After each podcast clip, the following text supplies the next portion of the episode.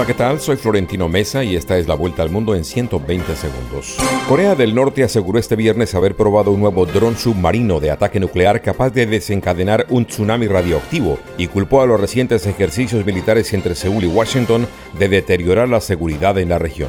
Estados Unidos y Corea del Sur llevaron a cabo por primera vez ejercicios de despliegue de un avanzado sistema de defensa antimisiles estadounidense con capacidad para interceptar proyectiles procedentes de Corea del Norte. China nunca ha pedido ni pedirá a compañías o individuos que recaben información o se la proporcionen en otro país infringiendo la legislación local, aseguró hoy la Cancillería de ese país ante un posible veto a la red social TikTok en Estados Unidos. Los disturbios en que degeneraron algunas de las manifestaciones del jueves en Francia contra la reforma de las pensiones dieron lugar a 457 detenciones que llevaron a cabo las fuerzas del orden, entre las que hubo 441 agentes heridos.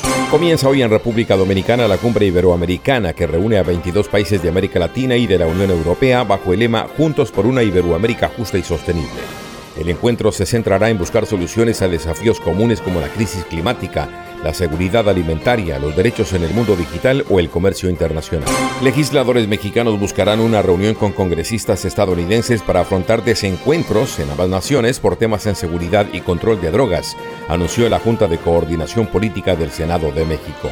La economía colombiana está experimentando una transición necesaria hacia un crecimiento más sostenible, afirmó el Fondo Monetario Internacional FMI, que alabó el objetivo de reducir la dependencia del petróleo y el carbón.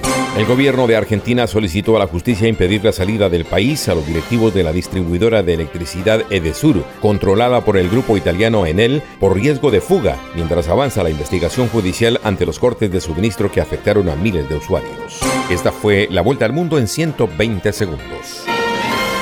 La tienda express. Llegó la tienda express. El más espectacular programa de fidelidad para tenderos y consumidor final. Tienda Express, módulo de mercadeo y radio promocional que se comunica con los tenderos a través de la radio. La tienda Express. Mayores informes en el 315-545-3545. La tienda Express.